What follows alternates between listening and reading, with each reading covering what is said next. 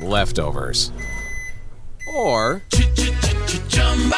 the DMV, Number 97. or house cleaning, or Chumba Casino always brings the fun. Play over a hundred different games online for free from anywhere. You could redeem some serious prizes. ChumbaCasino.com. Live the Chumba life. No purchase necessary. Void where prohibited by law. 18 plus terms and conditions apply. See website for details. Feeling stuck in your current job? Looking for a career pivot? Are you a proven leader looking to step up? The University of Maryland's Robert H. Smith School of Business prepares students to meet challenges, solve problems, and obtain a profound understanding of how to operate in the modern economy. With MBA and MS programs offering flexible options to fit your lifestyle and goals. GMAT and GRE not required. Learn more today at go.umd.edu slash Smith School. University of Maryland Smith School of Business. Inspired, fearless, unstoppable. Naciónpodcast.com te da la bienvenida y te agradece haber elegido este podcast. Bienvenidos a Salud Esfera. Presenta Margot Martín. Tenga cuidado con la lectura de libros sobre salud. Podría morir de una errata de imprenta. Mark Twain.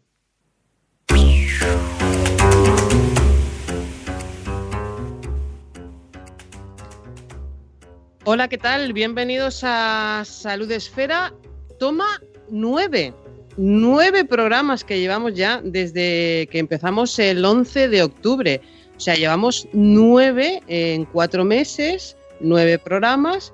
Eh, cuando lleguemos a diez, yo creo que ya podemos considerarnos un podcast serio. Bueno, eso dicen por ahí, eh, no lo sé. De momento nuestra intención siempre eh, es seria. Ya sabéis que hablamos de temas de salud bajo el paraguas de todo el equipo de Salud Esfera. Lo hacemos siempre con los que saben, con ganas de aprender muchísimo y ojo, eh, ojo, oído, que hoy el tema que vamos a tratar es eh, atractivo, interesante, llamativo, mitos sobre el vegetarianismo con eh, Dime qué comes. Eh, lo primero, como siempre, es presentar al equipo que hace posible que estemos sonando a través de Spreaker en directo o luego si nos escuchas en el podcast. Ya sabéis que está pendiente de todo dentro y fuera el encargado de la producción de Salud Esfera, de que todo suene eh, como debe sonar, si yo no meto la pata. Sune de Nación Podcast, muy buenas. Buenas, ¿cómo estamos, Margot? ¿Bien? ¿De salud? ¿Bien? Estamos bien, no nos quejamos. Y luego está también, eh, pues, eh, la sonrisa de todas las esferas. Me ha encantado eso que me he inventado hoy. El motor que hace que todo esto funcione y la risa y el buen humor y la energía positiva de Mónica de la Fuente. Hola Mónica, ¿qué tal? Buenos días. Hola Margot, me encantan tus presentaciones, me las voy a apuntar todas en un cuadernito. Cuando estés así un poco de ba- baja, dice, voy a ver cómo me decía Margot que me llama. Sí, sí, sí. hola Margot, hola a todos eh, y hola a toda la gente que está en el chat, que ya están saludando y que os recordamos que podéis participar hoy en directo en este programa y aprovechad, aprovechad que tenemos a una experta en este tema y que podéis preguntar lo que queráis. Vamos a presentarla. eh, tenemos el lujo de contar con la presencia y la charla en nuestro, en nuestro programa de hoy de Lucía Martínez. Lucía Martínez es dietista, nutricionista en eh, dimequecomes.com y en el Centro Aleris de Valencia, divulgadora en redes sobre nutrición, especializada en alimentación vegetariana y autora del libro Vegetarianos con Ciencia, que tiene prólogo de Aitor Sánchez, que es eh, de mi dieta cogea. Lucía, muy buenos días. Muy buenos días, muchas gracias por invitarme. Gracias a ti por estar con nosotros. Eh, ya sabes que nosotros queremos aquí aprender muchas cosas en Salud Esfera y te hemos llamado a ti. Lo primero que quiero eh, es que te conozcamos un poco, para quien no te conozca. Eh, ¿Qué podemos encontrar en dimequecomes.com? Que el nombre de la web es bastante explicativo, pero quien no la conozca, ¿qué podemos encontrar ahí?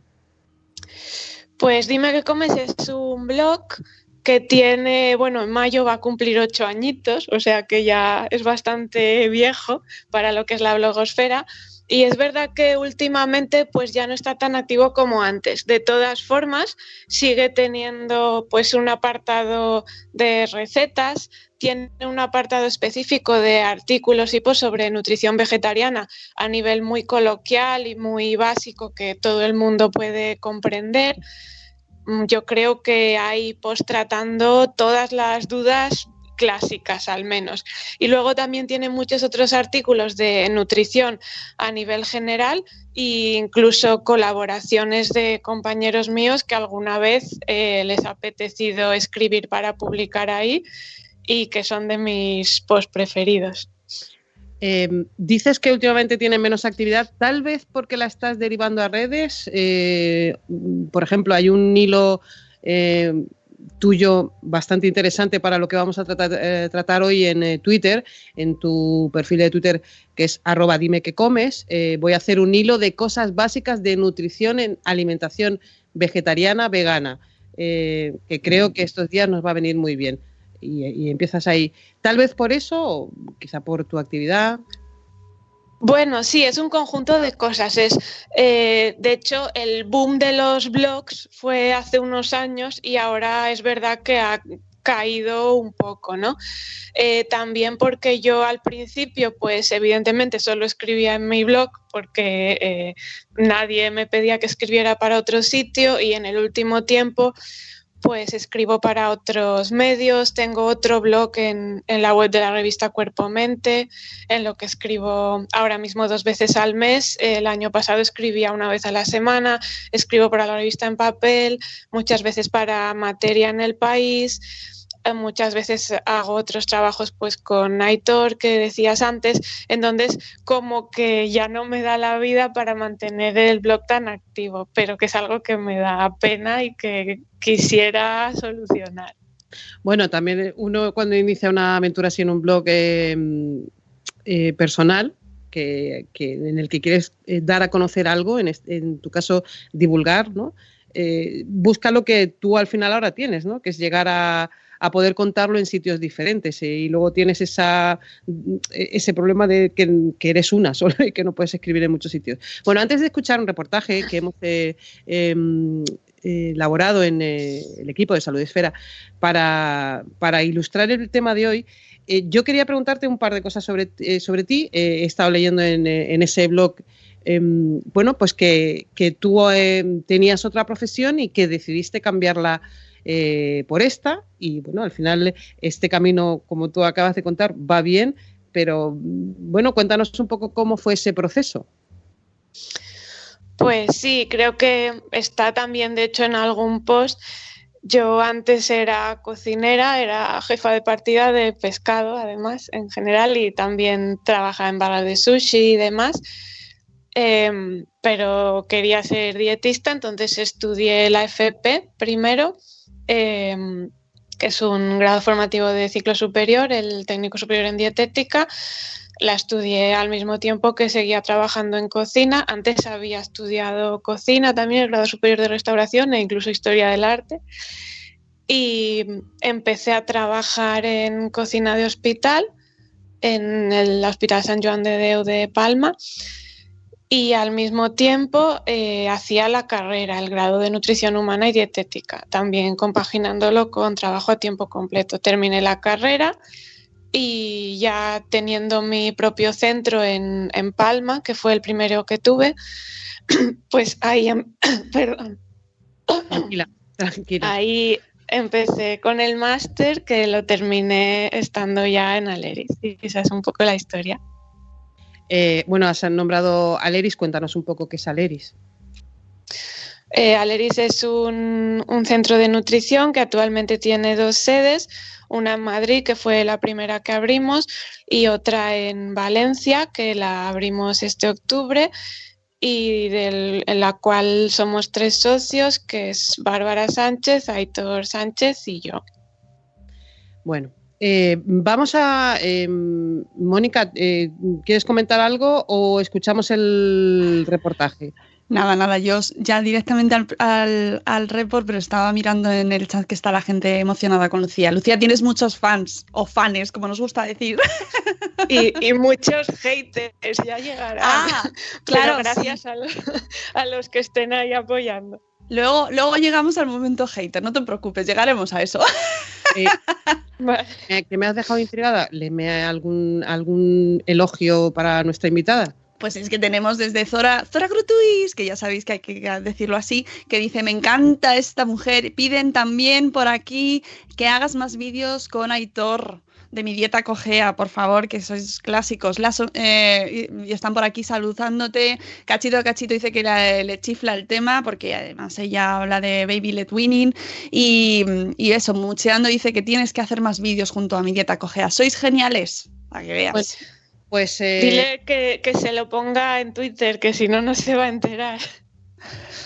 ¿A quién? ¿A, Aitor? Claro. Pues solo, solo le aparece en Twitter o qué? Hombre, yo aquí no creo que lo vea. Si la, la oyente quiere decírselo, Seguro. yo le diría que se fuera a Twitter y se lo dijera allí. No te preocupes porque nuestros oyentes son la mayoría bloggers y por lo tanto se mueven como peces en el agua en las redes sociales y ya se encargan de, de mandar los mensajes ahí, que además los vídeos con editor son los, los unboxing estos maravillosos, que es verdad que ahí te salían también muchos haters. Pero bueno, luego hablamos de ese tema. Sí, es, es, verdad que son los vídeos más cutres de serie B y a la gente por algún motivo le apasionan los unboxings. Eso va en la conducción humana, Lucía, ¿sabes que somos así?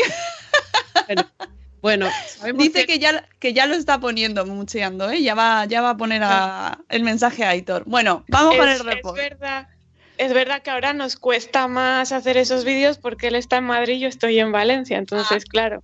Pero bueno, claro. haremos lo que podamos. Bueno, además en Stories podéis hacer ahora con historias juntos. Así que no tenéis excusa. No, madre mía, Aitor más Stories no, ¿eh? No deis ideas. bueno, vamos que, que ocurre un poco. De, mitos sobre vegetarianismo. Lo primero que vamos a hacer es eh, escuchar un eh, reportaje mm, sobre este tema eh, de Diana Oliver y Adrián Cordellat. En este caso, a la que escuchamos es a Diana. Según un informe elaborado por la consultora madrileña Latern en 2017, la sostenibilidad, la salud y el respeto por los animales son los tres principales motivos que señalan quienes han optado por seguir una dieta total o parcialmente vegetal.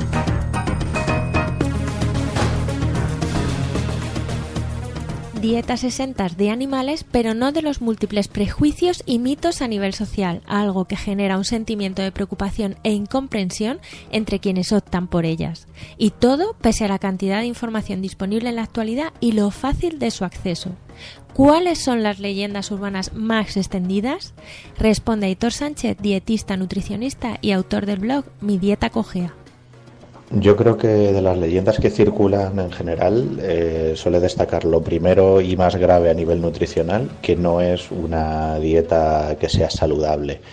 Eh, ese es el mito que más, eh, digamos, más polémica trae y que es el que ha estigmatizado más la, la dieta vegetariana porque se utilizan demasiados argumentos que no son rigurosos o demasiados sesgos para, para intentar pues criticar a la, a la, dieta vegetariana y luego ya hay otras cuestiones que no son tan eminentemente nutricionales pero también están a la orden del día como por ejemplo que si es únicamente una moda que si es algo de hippies que si únicamente la lleva a cabo gente que mmm, le gustan las mascotas y los animales en fin se utilizan también falacias como muy reduccionistas para, para atacar a la gente que, que lleva a cabo este, este, esta decisión, este estilo de vida.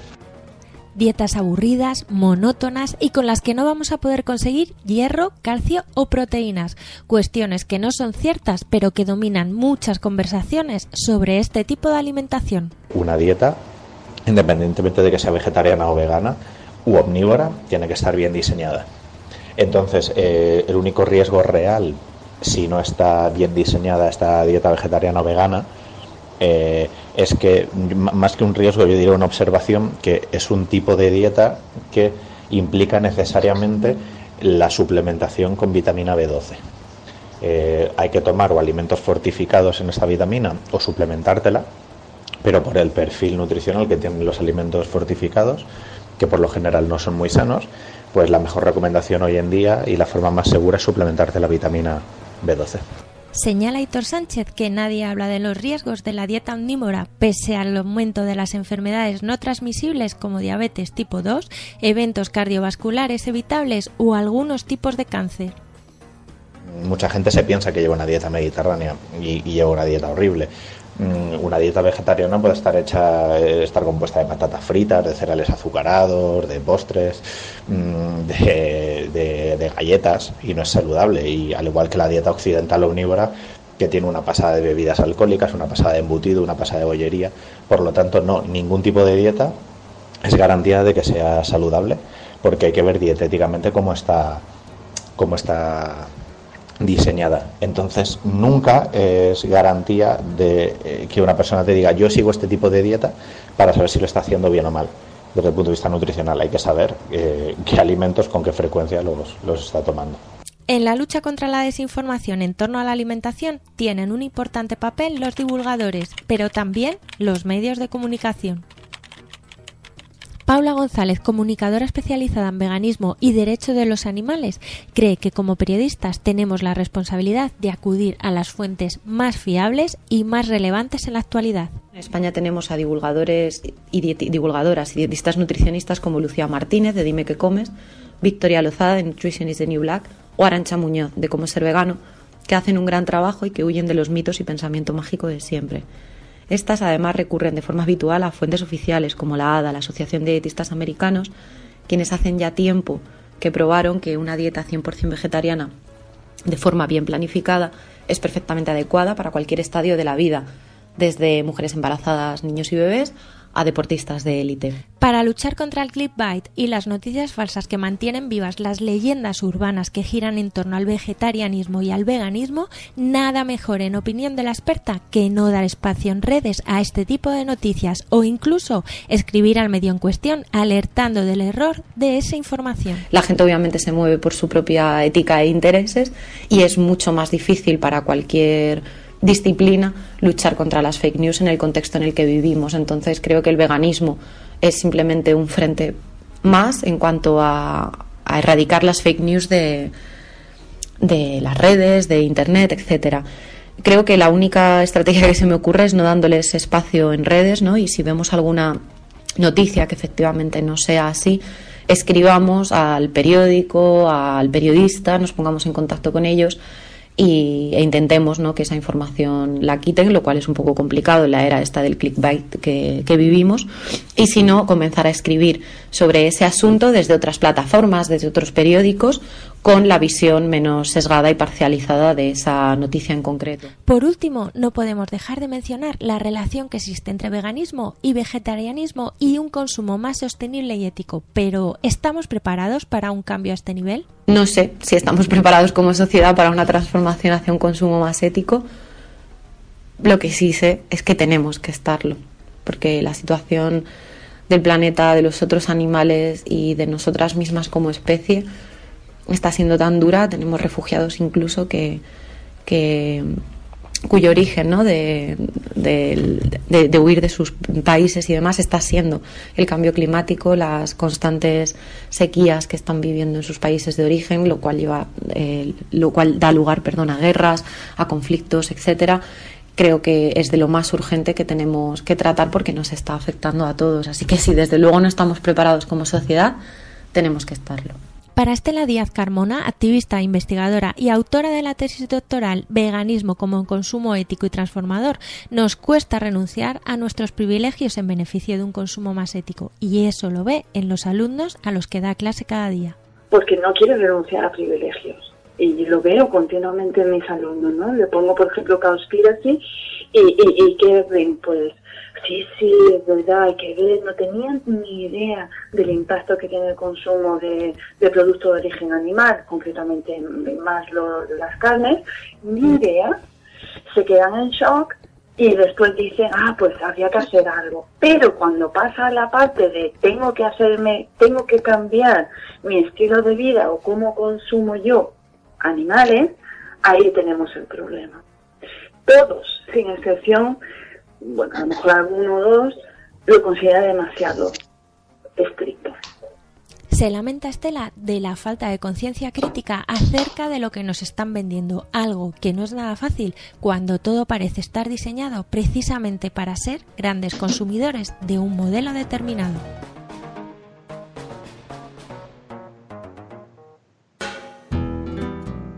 Estamos en eh, Salud Esfera, estamos eh, hablando sobre mitos de vegetarianismo, estamos hablando con eh, Cía Martínez, que es dietista y nutricionista. Em, a mí me gusta, Lucía, empezar casi por el principio y mm, te voy a pedir que me ayudes, sobre todo para gente pues como yo, que no sabe mucho de esto, a definir qué, ¿Qué diferencia hay, por ejemplo, entre vegetariano, vegano, ovo-lacto vegetariano? ¿Qué, eh, ¿Qué, diferencia hay? Pues a ver, la, la International Vegetarian Union nos dice que el vegetarianismo es una dieta basada en alimentos de origen vegetal con o sin lácteos, huevos y miel. Entonces, en principio, la palabra vegetariano incluiría a todos, es decir, a los ovolacto, a los lacto-vegetarianos, a los vegetarianos estrictos o veganos, etcétera. Aunque es verdad que luego hay discusiones eh, sobre si eso es así o no y hay quien opina que solo deberíamos llamar vegetarianos a los vegetarianos estrictos, ¿no? A los veganos. Entonces, hay esas dos opiniones, yo ahí os las dejo. Si queremos concretar más, si ya le añadimos coletillas a ese vegetariano como ovo-lacto vegetariano, pues ya entendemos que es una persona que consume eh, lácteos y huevos, además de alimentos de origen vegetal. Si es solo ovo vegetariano, pues huevos y lácteos no. Si es lacto vegetariano, pues lácteos sí y huevos no. Y con la miel hay como una especie de vacío legal, ¿vale? Mm. Podríamos decir apio ovo lacto vegetariano, pero la verdad es que no se dice. Entonces, eh, sobre la miel, pues ya hay diferentes opiniones y hay quien la consume y quien no. Los que seguro, seguro que no la consumen son los veganos. Los veganos no consumen ningún alimento de origen animal, tampoco la miel, por supuesto tampoco huevos y lácteos. Y además la palabra vegano no habla solo de una opción dietética, sino que habla de un estilo de vida que incluiría también el consumo responsable en otras áreas como podría ser pues los productos de limpieza, la cosmética, las prendas de vestir, evitando también productos de origen animal en, esas partes, ¿no? Eh, en realidad, si solo hablamos de la dieta, una dieta sin ningún alimento de origen animal sería un vegetariano estricto. Lo que pasa es que habitualmente y coloquialmente le llamamos vegano directamente a quien no consume nada de, origen animal, aunque no sepamos cómo es el resto de su, de su estilo de vida, por abreviar. No sé si os he hecho más lío todavía del que teníais. No, no, no. Eh, mm, lo que pasa que es que al final es como... Em, tú has dicho, el vegetariano es el vegano. O sea, sí, el vegetariano estricto es el vegano, ¿no? Sí el que sigue una, el vegano sigue una dieta vegetariana estricta, pero no todos los vegetarianos estrictos son veganos. ¿Mejor ahora? Sí. es que eso a veces eso confunde, pero seguro que te lo han dicho ya. vale, pero bueno, normalmente cuando decimos vegano eh, todos entendemos a lo que nos referimos. A ver, yo me voy a poner en la piel de una madre como yo, que tiene una que acaba de cumplir 16 años que ha estado de intercambio en eh, Alemania y la alemana con la que estaba, de su misma edad, eh, era vegetariana. Sí. Y a, mi hija le puede estar interesando. Mm, y yo como madre, pues estoy preocupada. La pregunta primera es, ¿me tengo que preocupar? Pues la respuesta sería depende. ¿Qué tipo de alimentación lleva tu hija? Y esta respuesta sería la misma si tu hija quisiera llevar una dieta tradicional. Es decir, si tu hija lleva una dieta mm, llena de productos insalubres, de dulces, de refrescos, come pocas verduras, mm, como es adolescente, pues imaginemos que igual bebe alcohol los fines de semana, ¿vale? Te tienes que preocupar. Que sea vegetariana o no es lo de menos. tengo si que- tu hija lleva un... Perdona que te he interrumpa- interrumpido. Me tengo que preocupar de la dieta de mi hija en general. Claro, claro. Eso es. Exactamente. Si tu hija lleva una dieta rica en frutas y verduras, eh, consume dulces, refrescos y chucherías eh, pocas veces, un par de veces al mes, lo mismo que comida precocinada y demás, no bebe alcohol o lo bebe en, en pocas ocasiones, pues si fuera vegetariana, que tenga un buen aporte proteico, que coma legumbres todos los días y derivados de las hojas si quiere, tofu, tempe y que tome un suplemento de B12 y ya está. Pero la preocupación por la dieta en los hijos, bueno, en los hijos y en todos, no tendría que venir determinada por si es o no vegetariano, sino por cómo enfoca esa dieta. Todos sabemos que hay dietas mm, tradicionales o omnívoras que son un completo desastre y que nos tienen los hospitales y los centros de salud llenos de gente eh, con diabetes, con dislipemia, con obesidad. Entonces, em, creo que la dicotomía no está en qué tipo de dieta, sino en cómo se enfoca esa dieta. Algo que ya ha dicho Aitor antes en el audio que hemos escuchado, en el reportaje que habéis hecho. Bueno, yo como madre preocupadísima me he puesto a buscar y yo he leído por ahí que eso de que se, mm, se haga vegetariana no es equilibrado, que lo que va a comer, que le van a faltar cosas, que no es equilibrado. Bueno, entonces lo primero que tendríamos que hacer es recomendarte fuentes fiables, porque está claro que la fuente que has consultado no lo es. Eh, ha nombrado Paula González también en el, en el reportaje a la Asociación Americana de Dietética, que tiene un posicionamiento sobre dieta vegetariana de 2003, lo actualizó en 2009 y lo actualizó otra vez en 2016 que en el que puedes leer que la dieta vegetariana es adecuada para todas las etapas de la vida. Eh, se hacen eco de ello y lo suscriben asociaciones de dietistas como la británica, como la australiana, como la canadiense, incluso como nuestros vecinos portugueses. No hay ningún organismo de salud serio que alerte sobre que la dieta vegetariana es peligrosa per se. Eh, es verdad que necesitamos información para alimentarnos bien, sea como sea. Sucede que en España sobre dieta vegetariana hay muy poca información. No se da información desde fuentes oficiales, eh, ni nuestro Ministerio de Sanidad, ni nuestro Consejo de Dietistas Nutricionistas, ni la Fundación da ningún tipo de consejo a esta población. No se estudian los planes de estudios o se hace muy por encima, sobre todo profesionales que estudiaron hace años estudiaron cosas obsoletas y se han quedado con ellas. Entonces, el problema es de falta de información eh, y sobre todo de mantenimiento de información obsoleta, simplemente. Pero en un país como el nuestro, con acceso a alimentos, en el que la gente no pasa hambre ni hay mayor problema para cubrir requerimientos calóricos y demás, mmm, no hay por qué preocuparse teniendo buena información. Pero, pero mira, a ver, yo es que estoy preocupadísima, ¿sabes? Y entonces, eso de, de, que no coma carne no puede ser bueno para los músculos. Eh, a los músculos les da igual que tú comas carne. Los músculos lo que necesitan son aminoácidos, que son las piececitas que conforman las proteínas, ¿vale? Cada proteína está formada por un conjunto de aminoácidos. Nosotros, nuestro cuerpo, es capaz de sintetizar esos aminoácidos, salvo unos cuantos, 8 o 9, en los niños 9, eh, que son aminoácidos esenciales que no los podemos fabricar y son los que necesitamos sí o sí tomarlos con la dieta. Entonces, a tu cuerpo le da exactamente igual que esas piececitas, que esos aminoácidos, te los aporte un filete de ternera o un garbanzo.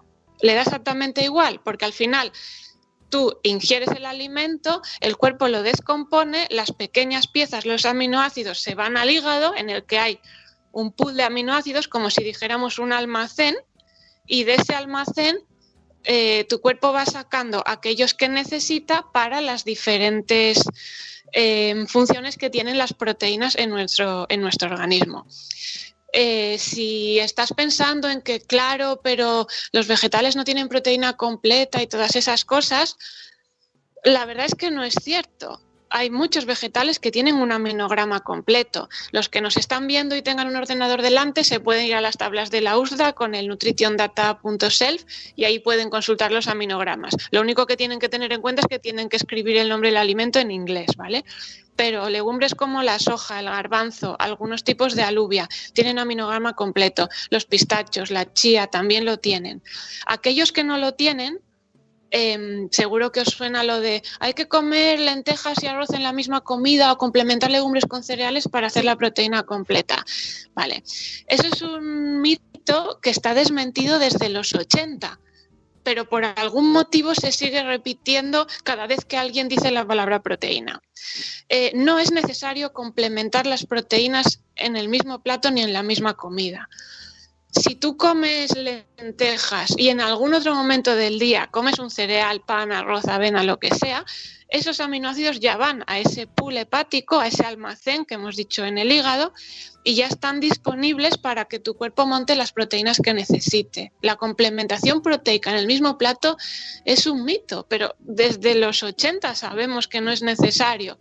Y no solo se sigue insistiendo, sino lo que es más grave, se sigue enseñando.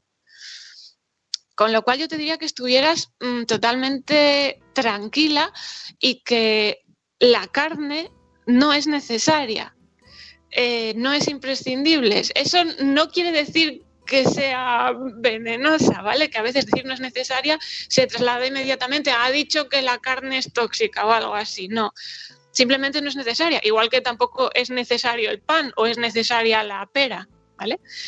Em, no sé, ya está, ¿te has quedado más tranquila?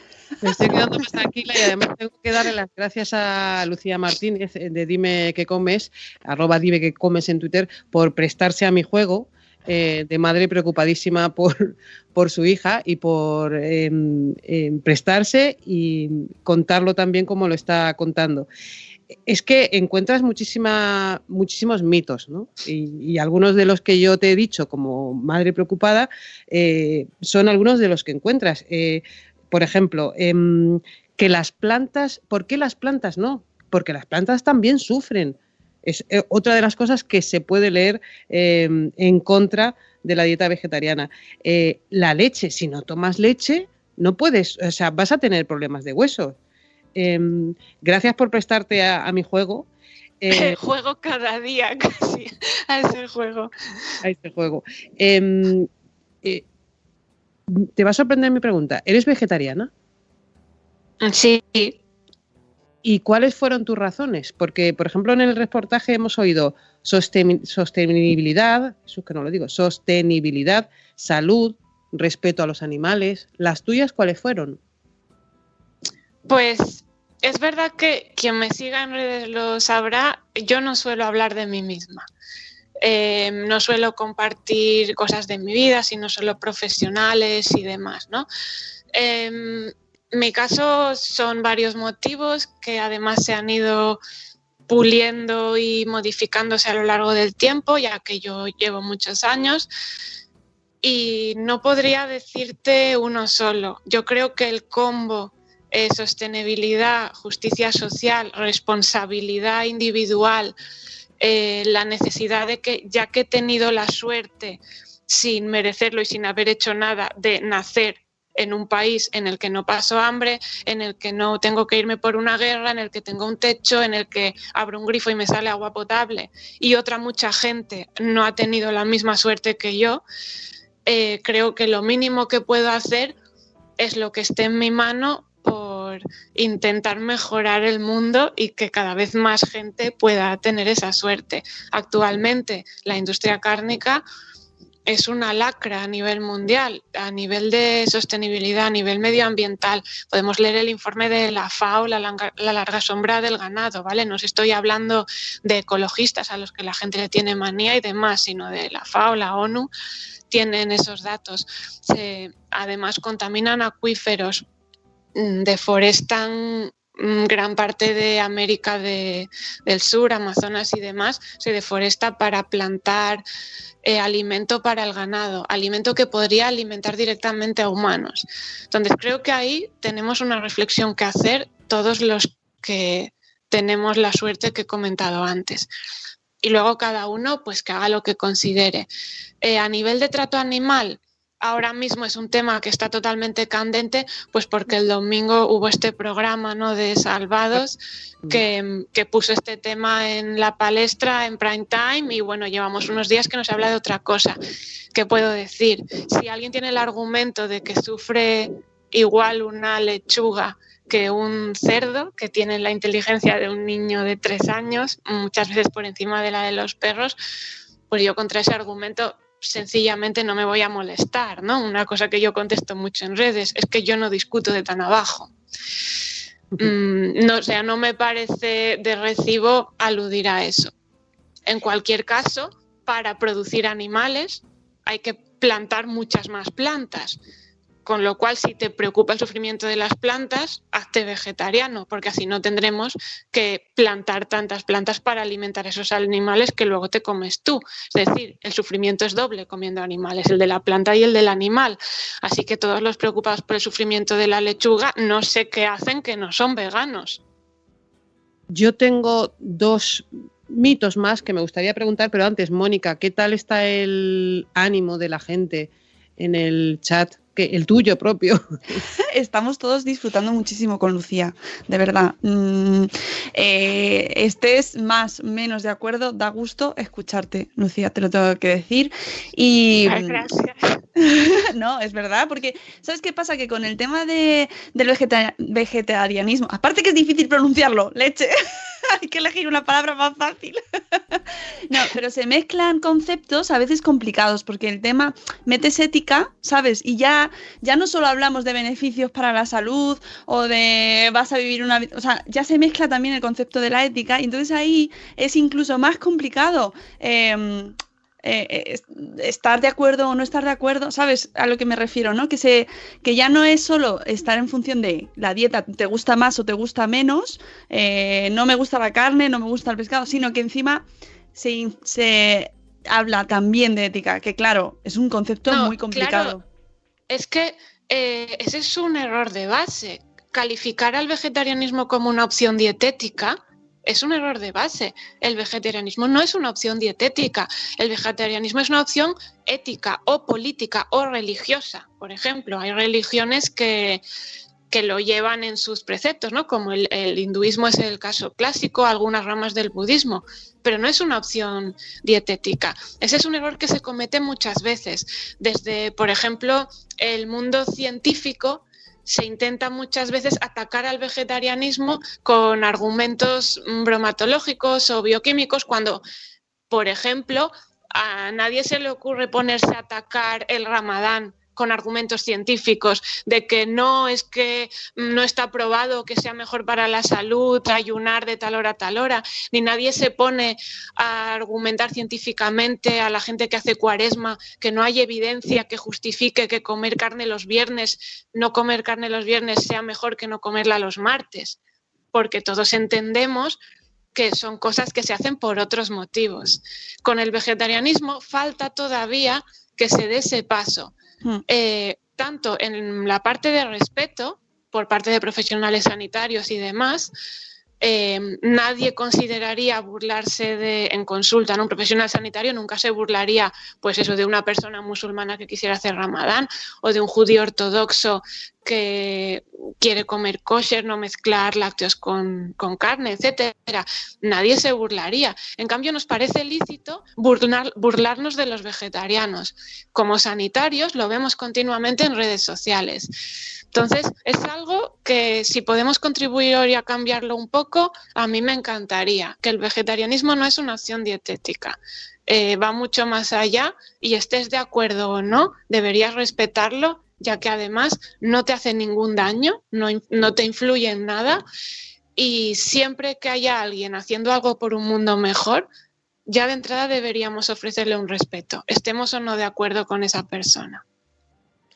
Fíjate, eh, a, a, mí me, por ejemplo, mira, yo tenía que eh, uno de los dos mitos, ¿vale? Que iba a preguntar. Es una dieta cara. Entonces, mientras he escuchado ahora, he tachado dieta. Dieta. sí, pero el problema es que se, se, se publicita como dieta, que eh, lo que has dicho, Lucía, estoy. Me ha encantado, pero claro, eh, eh, hay que cambiar desde la base, totalmente. Sí, todo. Me encanta cambiar cosas desde la base. Súper importante. pero, y, y, pero de todas formas, vamos a entrar en eso. ¿Es una dieta cara? Hola. Eh, a ver, tú imagina, vamos a imaginarnos una dieta saludable, ¿vale? Una pers- esa persona utópica que no come porquerías, ni dulces, ni nada. Frutas, verduras, frutos secos, aceite de oliva. Eso lo debería tomar todo el mundo. Un vegetariano no debería, no tiene que tomar más fruta y verdura que el resto de la población. Es el resto de la población el la que tiene que tomar más. Si luego tú coges la carne y el pescado y en vez de comprar eso, compras legumbres, no es más caro, al contrario, es más barato.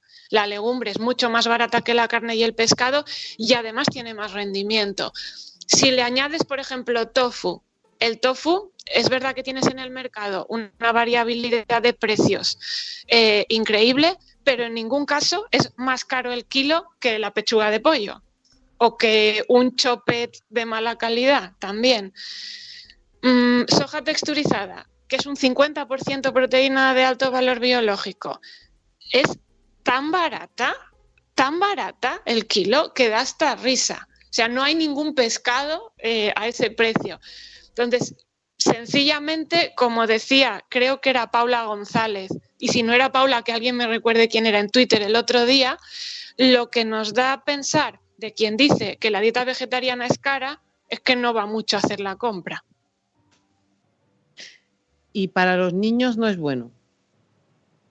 Para los niños no es bueno ser vegetariano. Sí, otro mito. Para los niños lo que no es bueno es comer mal. Es, es mm, significativo que haya un gran movimiento en que no es bueno que los niños sean vegetarianos, mientras los niños desayunan colacao con galletas todos los días. Eso sí que no es bueno. Y hay evidencias. ¡Uh, temazo! Eh, y, y en, en, eh, Diana y demás es un tema que han tocado muchas veces, así que animo a que busque la gente esos artículos y se lo lea. Y bueno, y los nutris estamos altos de decirlo. ¿Sabes que no es bueno que los niños coman salchichas y nuggets? Eso no es bueno. Eh, un niño vegetariano si lleva una dieta saludable, igual que un niño con dieta tradicional, no tiene ningún problema. En Estados Unidos, en Reino Unido, en Alemania, en Australia, está lleno de niños vegetarianos. Es una opción normal. Eh, se les da consejo en el centro de salud, van al cole y demás. Eh, no hay un solo organismo de salud, un solo ministerio de sanidad que tenga una alerta contra la dieta vegetariana siendo que hay muchísimos millones de vegetarianos en el mundo. Si fuera peligroso, habría una epidemia, tendríamos un problema de salud pública impresionante. Em, hay que relativizar un poco. Que tú no hayas visto un niño vegetariano en tu vida no quiere decir que no se pueda y que no los haya montones. La India es vegetariana en, gran medida y los problemas que tienen son por otros temas, eh, pero aún así nacen, se reproducen y mueren.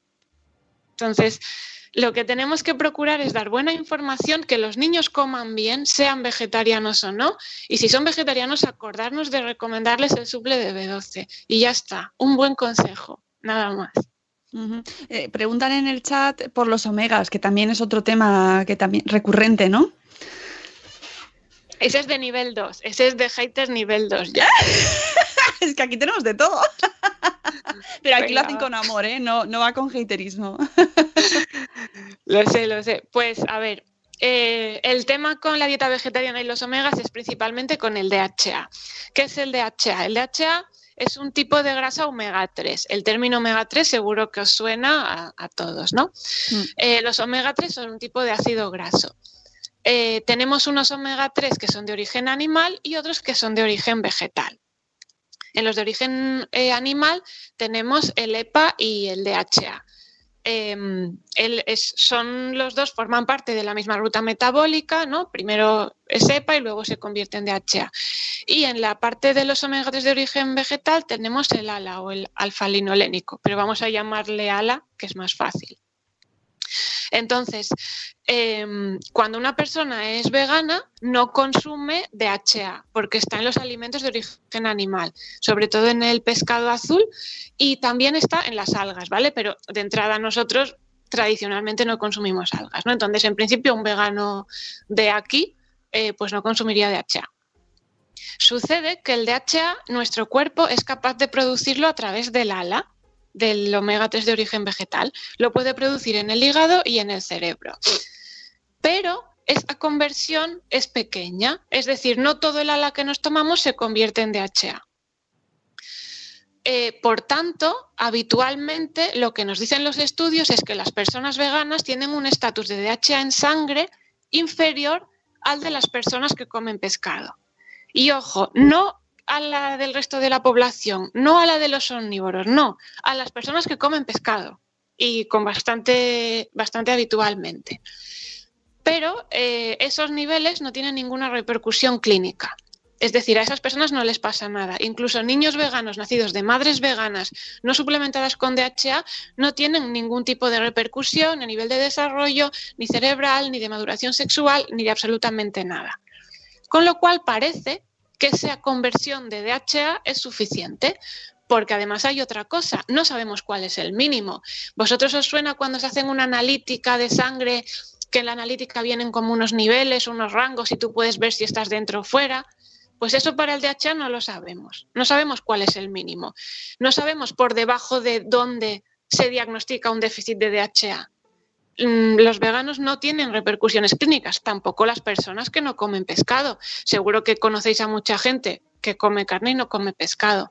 Mm. Entonces, el consejo eh, ahora mismo a población vegetariana es cubrir requerimientos de ALA, del ácido alfa-linolénico, el omega 3 vegetal, que lo podemos hacer primero usando aceite de oliva como grasa de referencia, no porque tenga mucho omega 3, sino porque no tiene mucho omega 6, como si tienen los aceites de semilla, que compiten por la vía de metabolización, es decir, podrían mm, cerrar el paso y que el omega 3 no pudiera pasar, y comiendo cada día, pues, o un par de nueces, o una cucharadita de semillas de lino, o aceite de lino.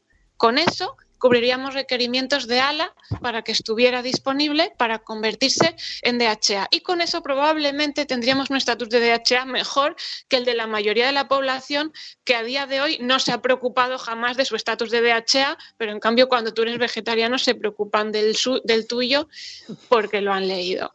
Y si además queremos suplementarnos, tenemos suplementos de DHA de origen vegetal obtenidos a base de microalgas que nos permiten hacerlo si queremos o si nos lo recomienda nuestro profesional sanitario, porque en nuestro caso concreto sea necesario. Madre mía, Lucía. Lo que estamos aprendiendo, ¿eh, Mónica? Dios mío, yo quiero que, te quedes aquí todo el día. Oye, pero que... Al, lado nuestro, según... según Podéis, eh, por favor, una cosa muy importante, tenéis el blog de Dime qué comes de Lucía, pero es que además tiene un libro. Que eso no, no lo dice ella, pero lo decimos nosotros. Vegetarianos con ciencia, que tiene el prólogo de Aitor Sánchez. Conciencia que además va con un guioncito porque juega con la palabra vegetarianos, conciencia y conciencia seguido. Uy, exactamente. Espérate que nos entre una llamada. A ver. Hola, ¿qué tal? Salud Esfera, aquí Minchi Mata. Hola, Salud Esfera, ¿cómo estáis? Soy Menchu, ¿qué tal? Mira, eh, bueno, llamo porque estoy muy preocupada porque mi madre es que tiene en una caja, pues mezcladas todas las pastillas y cuando le duele algo, mete la mano en la caja y se lo toma, porque dice que el paracetamol, el ibuprofeno y la aspirina son lo mismo. ¿A que no son lo mismo? Son lo mismo, son lo mismo porque engloban todo que es salir del dolor que tú tengas en ese momento.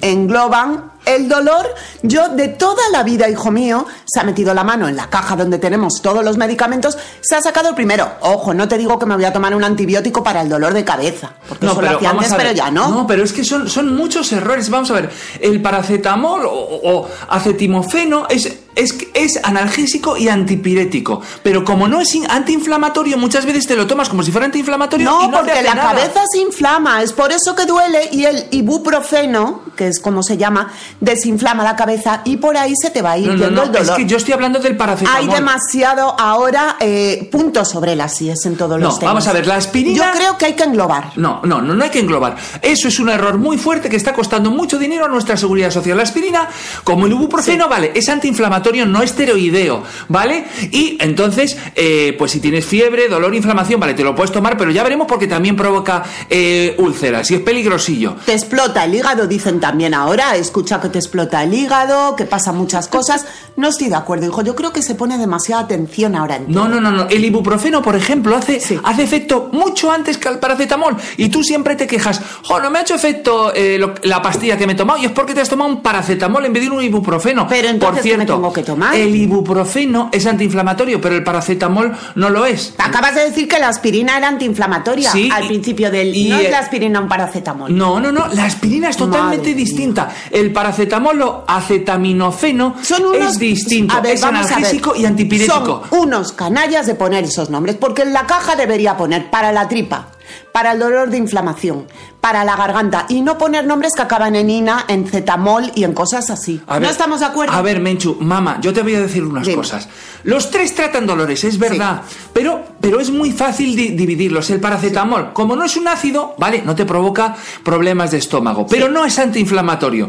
El ibuprofeno y la aspirina, sí. El ibuprofeno es más potente que la aspirina y actúa más rápido, pero ¿Cómo también... me voy a acordar de eso? Y más si me duele la cabeza. También tiene más efectos secundarios. ¿Quién? Eh, o sea, el ibuprofeno actúa más rápido, es más potente, pero tiene más efectos secundarios que la aspirina. O sea, Pero- no cometamos estos errores, mamá. la no los gente no cometamos. puede cuando le duele algo estar pendiente de, todas esas cosas. ¿Tú no te das cuenta que cuando uno está dolorido lo que quiere es meter la mano en la caja, No, sacar hay una pastilla y tomársela? Al médico, al médico, mamá. O sea, mucha gente se toma el paracetamol para los dolores de muelas y musculares y vale, Ya. le quita la sensación de dolor en el cerebro, pero como no es antiinflamatorio, luego que- te suele doliendo igual. Yo lo que quiero es pedir, por favor, a los médicos y a los farmacéuticos que en las cajas pongan, pongan, como pongo yo, para la garganta, para la tripa, que no se llamen nombres raros, que entre ellos si quieren se lo llamen así, pero para el no- nosotros, para la garganta, para la tripa, para la cabeza. ¿No te parece, hijo?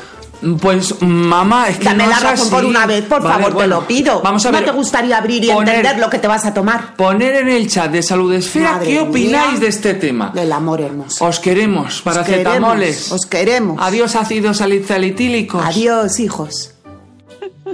Nosotros también nos queremos. Me he partido de risa, no me he enterado de nada de lo que han dicho. Per- perdona, Lucía, pero es que, de- eh, ¿sabes? Aparecen así, llaman y es que no, no, no sabemos qué hacer. Menos mal que Minchi lo tiene claro, ¿eh? No, no lo tiene nada claro. Más, más que, Sí, más sí. que Menchu sí, más que Menchu sí. No hay que automedicarse. Eso, eso. A los profesionales y ya está. ya Y no está. mezclar. Y no mezclar.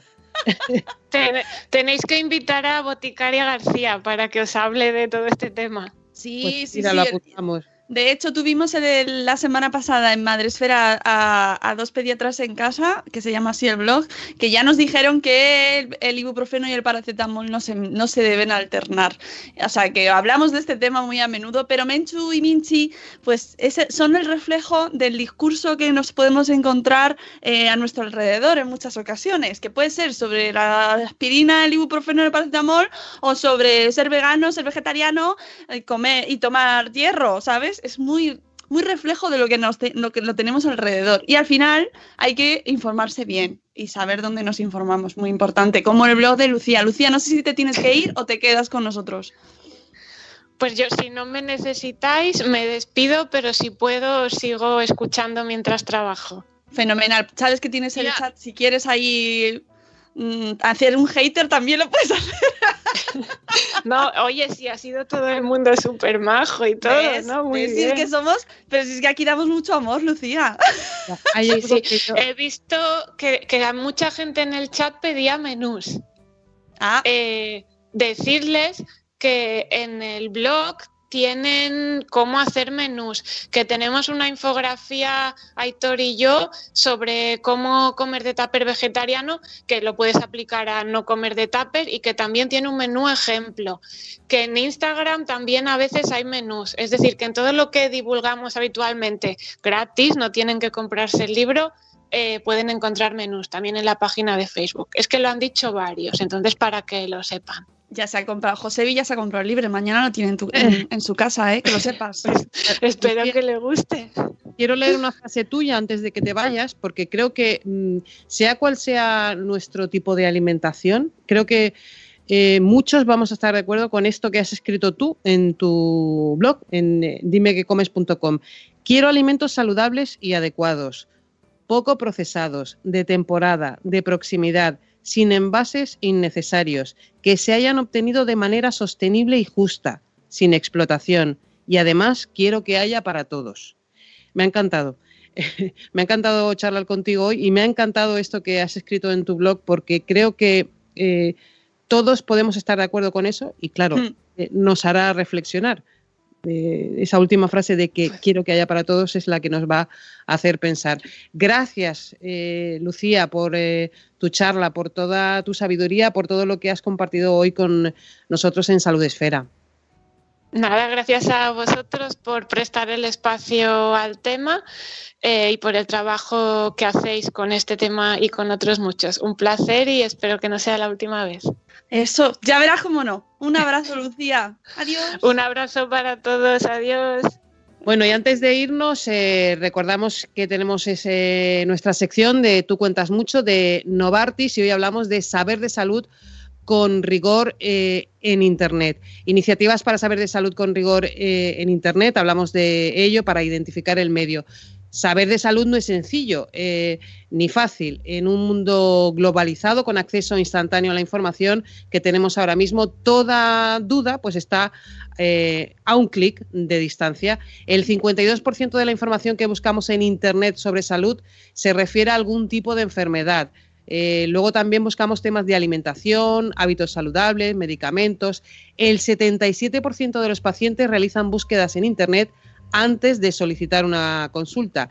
El estudio, hay un estudio que se llama Los ciudadanos ante la e-sanidad, revela que el 60% de los ciudadanos utiliza ya Internet para consultar información relativa a salud y que además lo hacen utilizando los buscadores eh, más comunes. Según eh, Pedro Soriano, eh, del proyecto Paciente Activo en Red, que lo pudimos ver hace una semana en el blog de Salud Esfera, el problema es que buscar información en Internet no significa que sepas hacerlo. Tú puedes buscarlo, pero no puede, puede que no sepas hacerlo, sino que hacen falta unas mínimas competencias y cierta formación sobre salud. Así que desde esta sección de Tú cuentas mucho, que es una web de referencia para pacientes y sus familias donde buscan dar información práctica y dar ayuda sobre diferentes patologías y con referencia, nosotros queremos dar unas pequeñas pautas sencillas para informaros bien eh, sobre salud en Internet, para que cada vez que busquéis información en Internet sobre salud lo hagáis mm, bien. Para empezar eh, con estas recomendaciones, lo más importante para Salud Esfera es que al buscar un contenido concreto sobre salud en la web, primero tengáis muy claro dónde se está publicando ese contenido, qué medio es. ¿Es un blog personal? ¿Es un medio de comunicación? ¿Una red social? ¿Un foro? ¿Quién es el autor? ¿Está identificado? o es una noticia que está sin identificar. ¿Qué tipo de noticia es? ¿Un reportaje? ¿Un reportaje? ¿Es una opinión? Es muy importante saber si estamos ante una opinión, quién lo está escribiendo, qué referencias tiene, qué intereses puede haber detrás. Sí, esto es importantísimo. Sí. Importantísimo. Justo antes eh, leían en Twitter un tuit de nuestro amigo Borja Suara pidiendo a un medio que dijese de dónde salía la noticia. ¿Quién escribe esto? ¿Quién escribe esto? Porque además hablaba de eh, adicciones, en este caso de la tecnología, pero que también nos afectan a nivel de salud. Adicciones, eh, mencionaba una lista de adicciones sin dar fuentes, sin decir de dónde salen, sin decir quién escribe ese texto. Chicos, tenemos que ponernos las pilas y demandar a los medios de comunicación que nos den las fuentes, de dónde vienen las cosas. Mira cómo Lucía cuando nos ha contado las cosas nos ha dicho, "Re- tenéis esta fuente, esta, este estudio, aquí podéis confirmarlo. Eso tenemos que pedirlo nosotros. Vamos, esto en salud y en cualquier cosa. Eh, siempre, ¿no? El, el sentido crítico y, y buscar rigor en, la- en- en aquello que nos afecta. En este caso, en la salud, nos afecta muchísimo. Muchísimo. O sea, a- a- fijaos lo que está en juego. Bueno, nos vamos a oír el próximo día, Patito. Patito, patito. 22 de febrero, es que el número, es el número patito. Eh, vamos a hablar de enfermedades raras en nuestro país. Es que es el Día Mundial y vamos a aprovechar el Día Mundial para hablar de enfermedades raras y vamos a seguir hablando de información, de salud con rigor, que eso que no... eh, somos un poco pesadas con este tema. eh, mucho, mucho, pero- pero, pero es conseguiremos algo, Margot, lo vamos a conseguir. Y además haremos crónica del encuentro Tu Cuenta Salud, donde se trata este tema, eh, que nos preocupa muchísimo porque es importante y además queremos desarrollar el espíritu crítico de todos aquellos que nos escuchan para que sepan eh, seleccionar la información de dónde viene, si es fiable, no es fiable. Exacto. Eh, estamos formando buscadores de información. Bueno, Ay, sí. Nos vamos a buscar eh, en, pues la salud, a ver si la encontramos y nos escuchamos. Que no la perdamos, eso, Margot. Eso es, el próximo 22 de febrero. eh, ya Nueva sabéis, dosis. estamos en Spreaker. Eh, nos escuchamos en directo a las 11 de la mañana y luego sabéis que estamos en, eh, en el podcast. Déjame, antes de terminar, dar las gracias a la gente del chat que hemos tenido por aquí, un montón de personas entusiasmadas con el tema.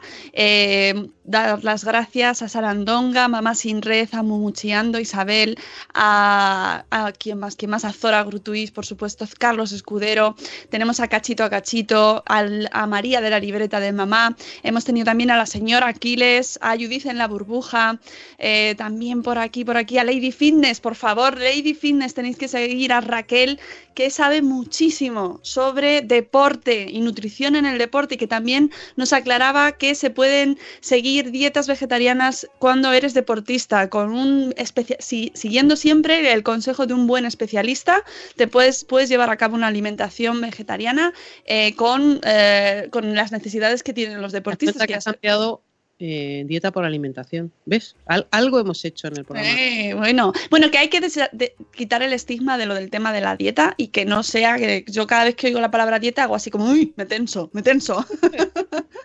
¿Quién más por aquí? Saludar también, dar las gracias por haber estado Criando Pulgas, que también nos ha acompañado a Elisa del Planeta Mami, a Josevi, que se ha comprado el libro de, Lucía después de escucharla. mañana la tiene y nos va a contar, mañana tiene el libro a ver qué le parece. A María José Que también nos ha seguido. Y quién más, quién más, es que un montón de gente nos ha, ha entrado hoy. Eh, ¿Quién más? A ver que suba, que suba. Bueno, pues yo creo que con esto cerramos. Eh, amigos, el 22 de febrero volvemos. No lo Voy a más. decir algo que ya he dicho, pero que me ha encantado. Y con esto ce- cerramos. ¿Vale? Digo Vale. esto, adiós. Vale, vale.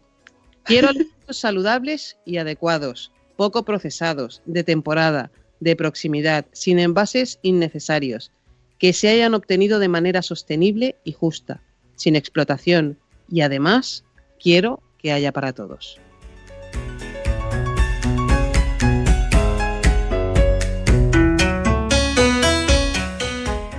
Leftovers or the DMV Number 97. or house cleaning or Chumba Casino always brings the fun. Play over a hundred different games online for free from anywhere. You could redeem some serious prizes. ChumbaCasino.com. Live the Chumba life. No purchase necessary. Void where prohibited by law. T plus terms and conditions apply. See website for details.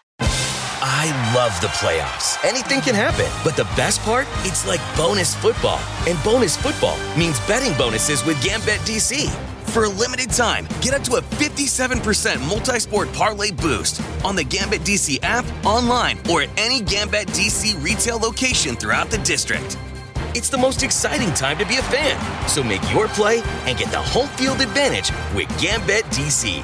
Limited time offer, terms and conditions apply. Please buy responsibly.